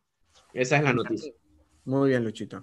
Bueno, ¿qué es eso de que el gobierno colombiano autoriza la reapertura de los cines y teatros? Acá en el norte ya están empezando a reactivar también la- Sí. el lado cultural, el lado artístico. Ya, bueno, Colombia, porque tiene una tradición cultural y una política cultural muy, muy fuerte. ¿no? Este, el gobierno ya autorizó ¿no? a que se puedan reabrir cines y teatros. Igual los cines, como se está dando en todo el mundo, al 50% de su capacidad y sin ninguna clase de este, bebidas ni comidas. No hay venta de canchita, nada. No, hay, no estará la confitería abierta. La Ese es el negocio del cine. Bueno, en circunstancias normales, este, cine sin canchita no es cine, pues, ¿no? Pero bueno, dadas las, las actuales circunstancias, no queda otra, ¿no? Así es. Bueno, realmente esa es, esa es buena parte del negocio. eh, Sí, claro. Sí, A los sí, cines no les conviene para nada. Claro. Acá lo, lo curioso es que mientras en otras partes se sigue abriendo, se sigue abriendo, acá ni siquiera dicen, no, no van a abrir. Ah, o sea, Sí, van a No abrir no en hay- febrero, van a abrir Ya. en octubre. No, o sea, no existen, ¿no? Simplemente. es- claro. la- el sector lado cultural, cultural- no. Bueno, hay, hay- hay- hay- hay dos temas, ¿no? O sea, siempre ha habido como un desprecio hacia el sector cultural, que siempre ha sido como que la última rueda del coche, que eso es innegable. Y bueno, lo otro es que realmente la situación está... No, pero pueden decir, pues, Eh, Luchito, o sea, pueden, decir, oye, sí, aquí existe cultura, hay Yo, cines, yo hay creo que teatro, no lo dicen porque Pero- simplemente pero no, está la situación, pero ah, vamos, pues. o sea, no, no lo tienen Oscar, ni que siquiera diga- considerado. Quería en febrero, ya. claro, claro. Es o sea, que- poner un- un- Es que es difícil Sí, yo acuerdo, proyectarse. dar una fecha. Pero bueno, sí, no sé. Pero pero- bueno, o sea, si en febrero llegamos y las condiciones no están dadas, no se abrirán, pero o sea, eso es decir, como que no existen, o sea, Claro. Y no- Y no solamente los cines, los teatros también, ¿no? claro, obvio, obvio. Todo, ajá. todos los, los, los actividades la industria cultural. Galerías, los gimnasios también. Justo hoy día vi que había una iniciativa para reabrir los gimnasios, cosa que tampoco me interesa mucho, pero, pero también están pidiendo que se reabran porque tampoco es que los mencionan para nada, ¿no? El tema del turismo, este, deporte, entretenimiento está ahí como que en stand-by. Sí, es un muy mal momento para dedicarte a alguna de esas industrias, ¿no? O sea, realmente la, la Sí, situación realmente. es muy incierta. Pero bueno. Así es. Por eso Pues, aprovecho este momento para agradecerles a ustedes por haber seguido con su sintonía y su cariño hacia el programa, porque lo estamos haciendo todo en casa, pero este, de alguna manera también ha sido complicado para nosotros, porque nos dedicamos al entretenimiento, pero está todo medio parado, pero aún así, semana a semana tenemos programa nuevo, fresco y divertido, todo en casa, y este... Y lo bueno es que siempre hay novedades. Siempre novedades y la audiencia nos respalda con todo su cariño. Gracias, gracias. Gracias. Somos- eso. bueno, eh, tú no sé si te ha pasado que a veces estás chorreado en Netflix, solito, Toda la con, vida. con tu peor es nada, con tu media naranja, media sandía, si es que vives con ella o con él y estás así. Y no sabes, están peleando, y si vemos esta, y si vemos esta, y si, ah, esta sí, esta no me gusta, esta sí me gusta. Bueno, Netflix parece que va a implementar la solución para eso, ¿no? Así El es, el botón, random. El botón para los indecisos, como ha puesto Skitar en la, en la pauta. Bueno, en realidad creo que solucionaría bastante, obviamente va a estar basado en, en tus gustos, En el Claro, no va a ser tan random, ¿no? es- claro, que ya está en tu, en tu histórico, pero más o menos de acuerdo a lo que te gusta, que a veces te lo muestran, de hecho, como que contenido para Claro. ti, pero no le quieres hacer caso. Como que, Alucina que me- a, a mí me No, gustaría no que sabe. sea completamente random, que no me, me recomienden algo basado en mis gustos. Que te No. lancen una telenovela polaca, así de arranque. Claro, y a lo mejor me gusta, o sea, who knows? Claro. O sea, sorprende. pero ¿qué tal si te ponen, no sé, pues, el stand de los besos, dos? pues, Claro. o sea, es No, pues pero es que no me van a mostrar una sola cosa, ¿no? Claro, tienes como, es como Me imagino que podrás- Spotify, cuando estás en Spotify y pones el- Claro. el, shuffle igualito. No te gusta, vuelves a apretar. No te gusta, vuelves a apretar hasta que salga algo que te gusta. Lo que sí es cierto es que a veces uno pasa más tiempo pensando que va a ver que viendo algo realmente, ¿no? Porque la Me pasa pero todo el grande. tiempo. Me A pasa todos nos pasa. a todo, todos nos pasa. todo, Sí, sí. todo el tiempo. Y con todas las plataformas. Es como que, me- así es como que siempre quiero invertir en mi mejor opción, mi tiempo. Es como que estoy, no, pero eso de repente es buena, No, pero no, acá y- debo encontrar algo mejor. Y, y después, y después que ya te, te la pasaste buscando, te das ya te aburriste ya. No, ya tarde. una ya. hora, Ok, y ya- ok. te das cuenta Ya que ya pasó una hora y pudiste ver- Sí. haber, haber visto un capítulo. No, hoy es muy tarde, ya te dio sueño, ya, ya es hora de dormir. Claro, ya hoy es hora de comer. Al final solamente fue puro Nomás. Ay, qué Búsqueda y pesado soy. Indecisos, oye, como son. Bueno, Netflix está pensando en ustedes, amigos, para que aprieten así su botón random y puedan este, encontrar algún, algún, algún contenido que ver y estén hinchando en el podcast. Perdón, ya antes de pasar a las recomendaciones, una última noticia. Parece que va a haber un spin-off de Kylo Ren. ¿De Starbucks? Así es. Kylo Bueno, yo no Ren. sé si tú estarás de acuerdo, Bruno, pero ah, eh, de la nueva, de esta trilogía reciente, a mí Kylo Ren es uno de los personajes que más me agradó, ¿no? Creo que es el, de, de hecho, el que tenía más potencial para, para poder ah, tener algún proyecto en solitario, ¿no? No, Este- ya, este, John Boyega.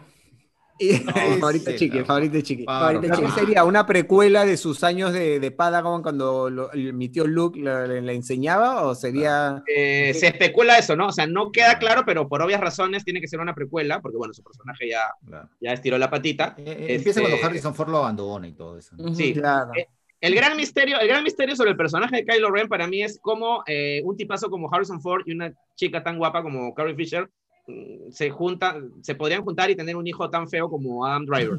Oye, Oye, no, Oye, Luchito. tiene, tiene sus, este... Tiene su sus fan- no sé base ¿no? de Tiene fans, su.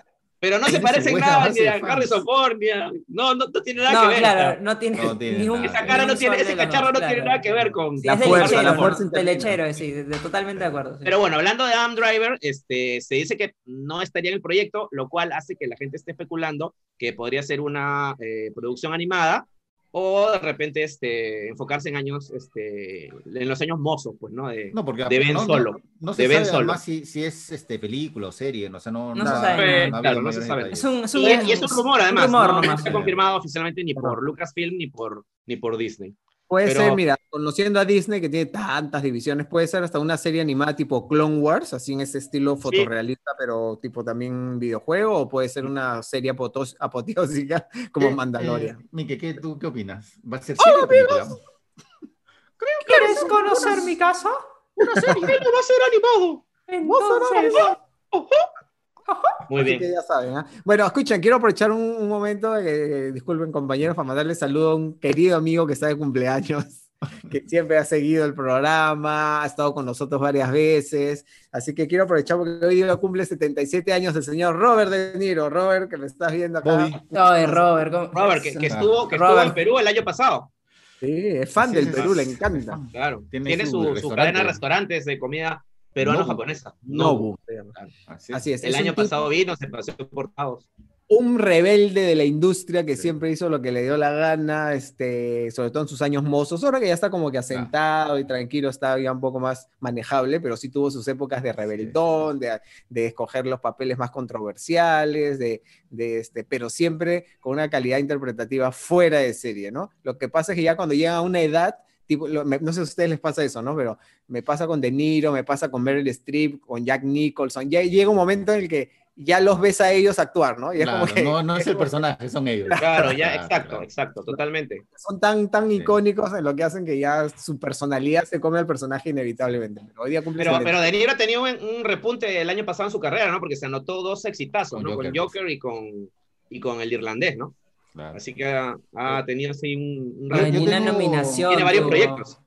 Sí, yo tengo una anécdota de- del cu- cumpleaños de De Niro, que bueno, este año me cuentan, ¿no? Los insiders, que sí le ha pasado tranquilo por el tema de la pandemia, todo. Pero dice Claro. que el año pasado hizo un Es grupo de fiestón, riesgo, ya. hizo un fiestón.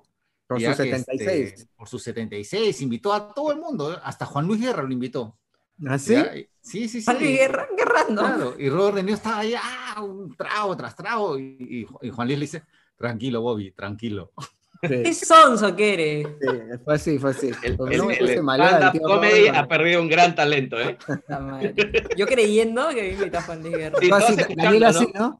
¿Qué? Bueno, además, este, pero después del irlandés, me acuerdo que la, la- una pregunta recontra random que pude hacerle en la alfombra roja de esa película, fue que gracias a esta tecnología de rejuvenecimiento, él siente que su carrera se ha extendido 20 años más, ¿no? Porque ahora ya puede, así Claro, este viejito claro. le ponen las cosas acá y puede seguir actuando. Bueno, de hecho tiene múltiples proyectos por salir, ¿eh? Creo que tiene como seis o siete películas en el tintero. Bueno. Se viene la de Incluyendo la de Scorsese con DiCaprio, ¿no? Sí, claro.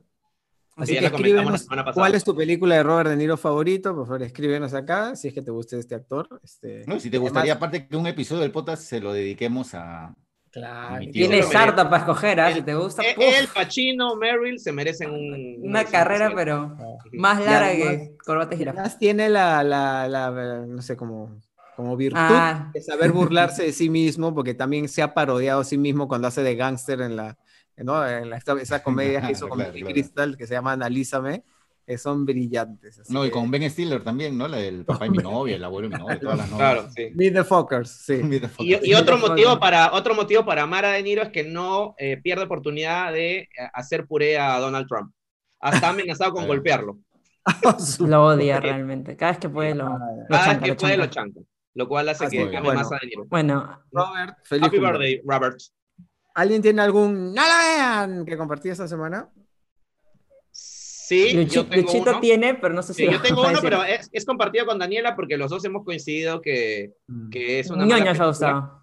Sí, no nos ha gustado y bueno, así que Daniela también este, seguramente va a comentar sus impresiones. Bueno, ha estado en el primer lugar, en el primer lugar del ranking de Netflix prácticamente desde el día que se estrenó aquí en Perú y en Estados Unidos y en varios países, así que encima es muy probable que tenga en algún momento alguna secuela. Bueno, estamos hablando de Proyecto Power, eh, esta película que está protagonizada por Jamie Foxx, Joseph Gordon-Levitt y una chica que, que actúa muy bien en la película, además que se llama Dominic Fishback y está Rodrigo Santoro como uno de los villanos, pues, ¿no? Este, y son uno- un policía, un ex soldado y una traficante de drogas que se unen para detener la distribución de una cápsula que están, este, que se está moviendo pues su distribución por toda la ciudad, que tú te tomas la capsulita y tienes un superpoder por cinco minutos, pero es un superpoder específico inherente a ti y no sabes qué superpoder te va a tocar hasta que te empujas la bendita cápsula. Y también te puede matar. y también puedes morir, exacto. Puedes explotar así como, como un popcorn y ahí quedar, ¿no? Entonces, Pero este, es una sí, buena premisa, ¿no?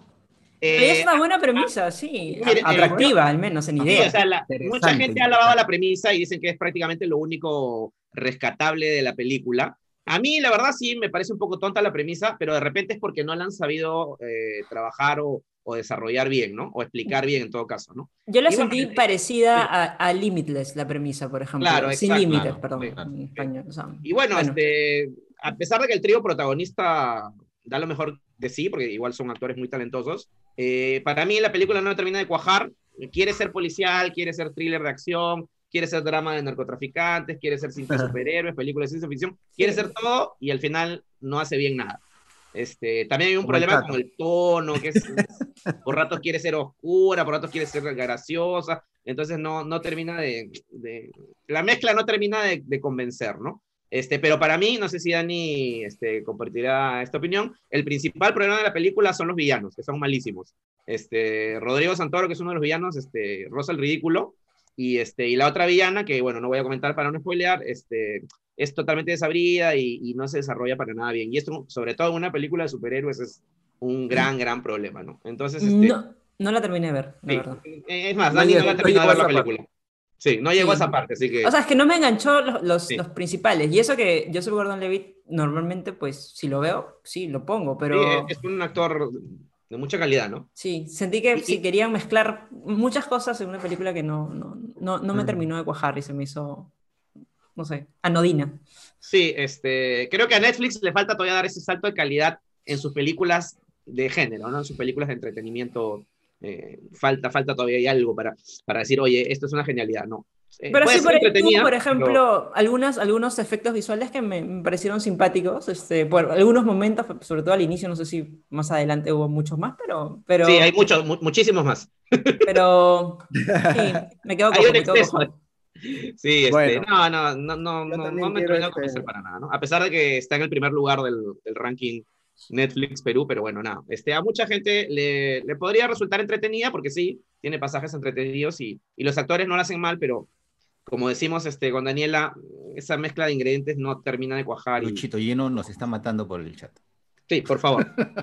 Siguiente. Ya nada, ya. Chao, gracias amigos, gracias por vernos. La próxima semana. Adiós. Se acabó. Salir. Bueno, guardamos las recomendaciones para la próxima semana. No, no, no, no, hay que hacer las recomendaciones, hay que hacer las Claro, que nos mate Gino, no Era también. una broma. pues. Ya que sea una edición especial, pues. Cut. Ya estamos con varias ediciones especiales ya. Ya, pero- a ver, tu, recomenda- tu recomendación, este Bruno, a ver. Recomendaciones. Muy A ver, Pero si no tienes, no importa, está bien. Sigamos. Ya, Sí, yo voy a recomendar. No tengo. He estado haciendo un montón de cosas y no me, no me he podido chorrear frente a la TV a, a explorar, así que. No tengo. Está bien, está bien. ¿no?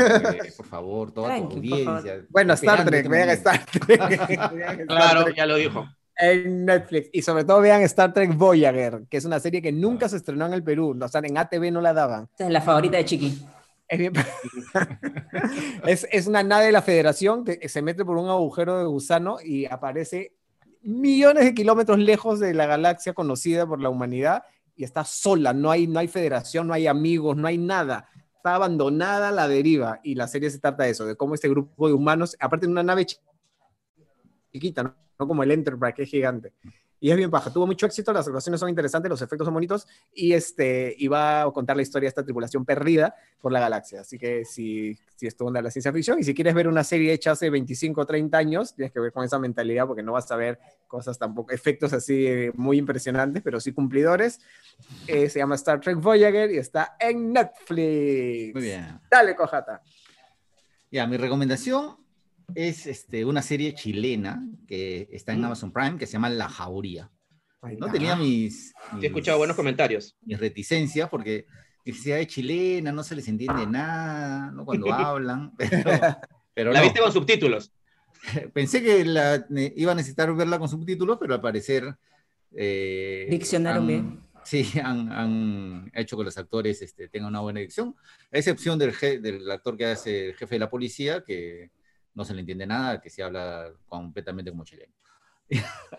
Pero bueno, es, es, una, es una serie de ocho capítulos dirigido por Lucia, Lucia. Puenzo, ¿no? Esta directora argentina este, muy reconocida, ¿no? Directora de Guacolda.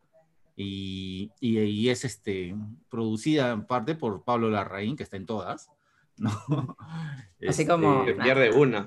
No se pierde una, Pablo, nuestro querido Pablo. Pero bueno, la, la es una serie policial, no protagonizada eh, por un elenco en realidad coral, digamos, porque todos tienen la misma importancia, ¿Hay entre los cuales destacan eh, Daniela Vega, ¿no? Esta actriz trans, ¿no? Que eh, protagonizó la cinta ganadora del Oscar, Una Mujer Fantástica, ¿no? Ujú. Y además Like. por el mexicano Alberto Guerra, ¿no? que lo hemos visto en Ingobernable. ¿No? Es una serie que, eh, que aborda muchos temas muy actuales, ¿no? Eh, la lucha feminista, el, tema incluso de trata de, chicas, de mujeres, eh, el tema del bullying, el tema del incluso de los, de los videojuegos o adolescentes que, que no saben por dónde encaminarse y son rápidamente captados por, por no sé, pues, mafias o, o personas de mal vivir, ¿no? Entonces tiene muchas aristas, ¿no? La, la serie, la premisa principal es una chica que es una líder feminista de su colegio desaparece, ¿no? Y, y, bueno, se, se trata de encontrarla, pero va mucho más allá de, de todo eso, ¿no? Es una serie muy bien hecha, ¿no? Este, y ¿Es que- contemporánea de esta época? Sí, sí, sí, es, es- es completamente, o sea, por eso te digo, o sea, ni una menos y todo, y, y todo el movimiento feminista, ¿no? Este, Claro.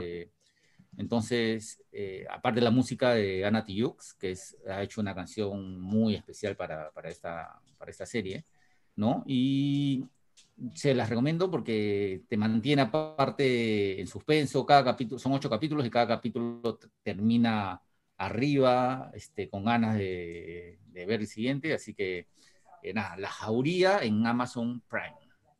Amazon Prime. Está bien. A ver, sigo yo pues para aligerar, aligerar este, los Sí, sí, ritmos. sí. Eh, justamente hoy- día que íbamos a hacer un especial pues, de nuestras series de adolescencia, pero también dijimos de repente que podíamos tocar alguna de la infancia y al final ya no hubo tiempo.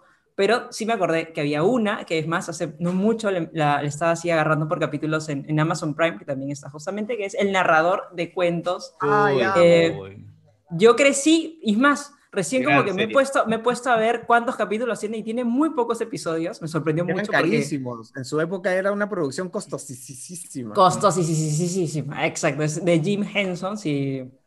Jim Henson, creo que mucho, más de uno lo va a ubicar. Es una serie pues estadounidense, británica, eh, y bueno, tiene estos cuentos, estos relatos, eh, cuentos europeos. La segunda temporada ya eran más este, mitológicos. Mitología griega, ¿no? Mitología sí. griega. La segunda se romana. Uh -huh. Y la segunda era, duró creo que cuatro episodios, era bien cortita, pero ambas, ambas temporadas están en Amazon Prime. Y en la segunda, es más, está este Michael Gambon, este Dumbledore, es el narrador. No sé si alguien no, se acuerda. Yo realmente no me acordaba. Sí, tampoco. No me acordaba, este, que he revisado. Sí, sí eh, pero sí, tiene, creo que historias muy bonitas y no es como que la típica historia, tal vez este, con el, el brillo o los cuentos como que nos, nos lo contaba Disney. Moral, sino con la poquito, moraleja moralista al final. Claro.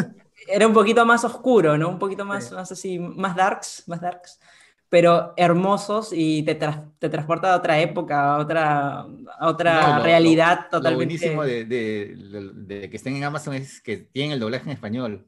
Y tienen el doblaje en español, así sí. es. Entonces, este, la ves y te remonta, pues te transporta. Al cual en la tele. La, tele. Claro. la daban en Panamericana y es una superproducción de, de como le digo, en su momento era muy costosa. Aparte, la, lo mejor de la dinastía actoral inglesa de esa época está ahí, ¿no? Como está ahí. y todos, así que, no, el narrador era este, John Hart. Pues, ¿no? John Hart. Claro, la primera era John Hart y la segunda era Michael Gambon. Y si quieren aún dar aún un paso más allá, ves, busquen la versión de Risas y Salsa con Adolfo Schumann, que hacía el, el narrador de cuentos, y le doblaban al perro que... Oye, el perro era lo máximo, tenía los comentarios precisos. Qué excelente. Una gran serie. Así que, bueno. el, el spin-off sí, de Adolfo Chima. Buenísimo, buenísimo. Así que la pueden disfrutar en, en Amazon Prime. En verdad, como digo, es cortita. Eh, yo, yo, es más, recuerdo que la veía, pero por años, pero realmente no sé, me veía el mismo claro, sí, episodio, la, creo. La pasaba una y otra vez. Y eran no tan acuerdo. que, que, ya uno se conocía los episodios de memoria. Exacto. No, el episodio mi favorito. Pues, es este... El del erizo, el erizo. Hans, mi erizo, el, el episodio de. Ese es el, el, primer capítulo, creo, el de Hans el erizo. Sí. Es como no, cuando me enteré que, no, que Don Gato y su pandilla solo tuvo una temporada y lo vi toda mi infancia sin parar. Y claro, dije, claro, claro. Hemos visto el mismo capítulo por 10 años, exactamente igual. Ya, Luchito, te toca. Eh, Estamos con tiempo porque si no lo dejo para la próxima semana. Bueno, no, si, puede ser, si puede ser escueto y concreto. Voy a tratar, voy, voy a tratar, voy a tratar. Bueno, me voy a permitir hacer algo inusual, que es recomendar una serie que solamente tiene un capítulo. O sea, solamente ha salido un capítulo al aire, porque bueno, HBO tiene este modelo de lanzar un capítulo cada semana, así que bueno, voy a recomendar Lovecraft Country, que es una serie que me pareció en el primer capítulo sensacional. Eh, para empezar hay que decir que, bueno, H.P. Lovecraft es un escritor estadounidense que es considerado uno de los padres del terror y la ciencia ficción, pues, ¿no? Y esta serie está producida por J.J. Abrams, eh, que no necesita mayor presentación, y por Jordan Peele, que es el director de Huye y Nosotros, que justamente son, bueno, él se caracteriza por estas producciones que combinan el terror con el tema del racismo, ¿no? Que justamente de eso, en, en torno a eso gira Lovecraft Country, ¿no? Que está basada en una novela del mismo nombre y la historia trata de un joven afrodescendiente fanático justamente de las historias de ciencia ficción que viaja a través de unos Estados Unidos en los años 50, absolutamente racistas y segregados, junto a su amiga y a su tío en busca de su padre que ha desaparecido y se, se van por, por, algunos sitios que supuestamente son eh, los mismos lugares donde estuvieron ambientadas las novelas de, de, Lovecraft y se encuentran con criaturas fantásticas, monstruos, etcétera, ¿no? Y es una gran, gran combinación de fantasía y realidad, eh, cada cual más chocante que la otra, y con muy buenas actuaciones de los protagonistas, y, y, puedo dar fe que ves el primer capítulo y te das cuenta que estás ante una gran serie, ¿no? ¿Y son unitarios o, o, o, va, o, sea, o continúan los, la historia? No, no, claro, va a continuar, va a continuar. Cada, cada fin de semana va a salir un capítulo, no, no es unitario, o sea, hay, hay un hilo que, que, va a seguir. Este, y como digo, este, impecable en todos los aspectos. He leído críticas ya de gente que ha visto más, más episodios y, y concuerdan en que sí, que es una gran serie. Eh, y bueno, este, al final el, el, mensaje un poco obvio de esta serie es que, bueno, el principal monstruo es el hombre, ¿no? Con su discriminación, con, con sus intolerancias, sus prejuicios. Y, y, como está ambientada en los 50, igual que, bueno, que otras series que, como Watchmen, como Umbrella Academy, que también han tocado el tema del racismo en los 50, 60, la, la segregación racial en los Estados Unidos, nos sirve para conocer pues este, este aspecto asqueroso de la historia estadounidense de, segregar a las personas de, afrodescendientes, que tenían que ir en buses aparte o entrar a, locales este, diferenciados y qué sé yo, ¿no? Entonces, esto lo ves aquí con, con eh, de una manera muy, muy directa, muy, muy chocante y este... Y nada, es una super serie que en verdad la recomiendo. La recomiendo con mucho ¿Dónde la veo? En HBO. ¿Dónde la veo, Luchito? En HBO, Go. HBO Go ¿Dónde la veo, Lucho? ¿Dónde? Lovecraft Country. Ya salió el, el, primer capítulo el fin de semana anterior, el fin de semana que viene sale el siguiente capítulo y como les digo, una gran mezcla de, de fantasía y, y, este, y este drama ¿no? racial. De los ¿Cuántos capítulos van a ser, Luchito? Me parece que van a ser 10 en la primera temporada. Entonces nos esperamos hasta 10 semanas. en, en, realidad yo siempre hago eso, ¿eh? yo ya estoy más acostumbrado al modelo de Netflix, pues no de no digo que tenga tiempo para meterme un atracón de capítulos este, cada día, pero por lo menos ver un episodio al día todos los días, ¿no? Seguidito. pero acá con HBO pues tienes que... Yo creo que voy a hacer eso también, me voy a aguantar unas dos, tres semanas para ver... A ver un par, de aunque sea. Oye, chicos, no hemos agradecido a... Ajá. Ya sabes que todos nuestros micrófonos y cámaras son de Logitech, toda esta calidad de sonido. Aparte son súper fáciles de conectar. Si tú quieres, incluso puedes hacer ajustes manuales para que el sonido sea como tú quieras o la imagen sea como tú quieras. Y además me encanta el color. Así que este... Hay, claro, hay distintos este, estilos, distintos modelos. Así que si tú quieres hacer podcast, tutoriales, si quieres ser youtuber, instagramer, tiktoker, no sé qué otra cosa más, necesitas una buena calidad de imagen y de audio, así que pásate a la tecnología de Logitech que eh, nos apoya en el podcast. Bueno, ¿qué hay el sábado en Sin Escape? Hay mucha diversión, como siempre, y notas muy interesantes, como por ejemplo, a ver, a ver, a ver, los mejores pagados de Hollywood, ¿no? Los actores, este... Los billetones. los billetones, los más millonarios de Hollywood. Hay sorpresas, ¿saben? Esa lista no son los de siempre, no, no, no, no, no, no, no. Aparte, vamos a recordar El Príncipe del Rap, ¿no? A colación de que se ha anunciado la, su adaptación al drama, como ya lo hemos comentado en este podcast, ¿no? Luego tenemos este, actores que pidieron que maten sus personajes, ya no en películas que ya hemos hecho esa nota, sino en series de televisión. Que hay mucho más. Desde Verónica Castro en La Casa de las Flores hasta Doña Nelly en... al fondo del sitio. al fondo del sitio. Todo el abanico. Eh, así es. Y hay una nota muy simpática aparte, ¿no? Si estás pegado a Netflix y Amazon Prime, ¿no? Y piensas que toda la vida fue así, el home, el home video, ¿no? Desde la evolución, desde el, desde el Betamax, ¿no? Eh, o cómo había que esperar años para ver una película del cine en televisión, a través de la televisión abierta, luego nace la televisión por cable, con HBO, luego el Betamax, el VHS, el DVD, ¿no? Y hacemos toda la evolución hasta nuestros días. Así que de verdad va a estar muy, muy interesante, muy divertido y Maca tiene mucha presencia además. y muy didáctico como siempre. Así que Maca escape. Maca escape el sábado a las 11 en América con mucho cariño para ti. Además en todas las redes con información minuto a minuto, tanto en Instagram como en YouTube, como en Twitter, como en Facebook, siempre sin escape para ti. Así que chequéalo. Gracias chicos por acompañarnos hoy día. Eh, escríbenos todos tus comentarios y comparte este podcast si lo estás escuchando en la versión de audio también y por supuesto en la versión de video aquí en YouTube. Así que nos vemos la próxima semana. Gracias por estar ahí. Gracias, gracias chicos. Uh, ya, ya puedes ir al baño. Ya puedes ir al baño. Una hora y no sé, ya compartimos.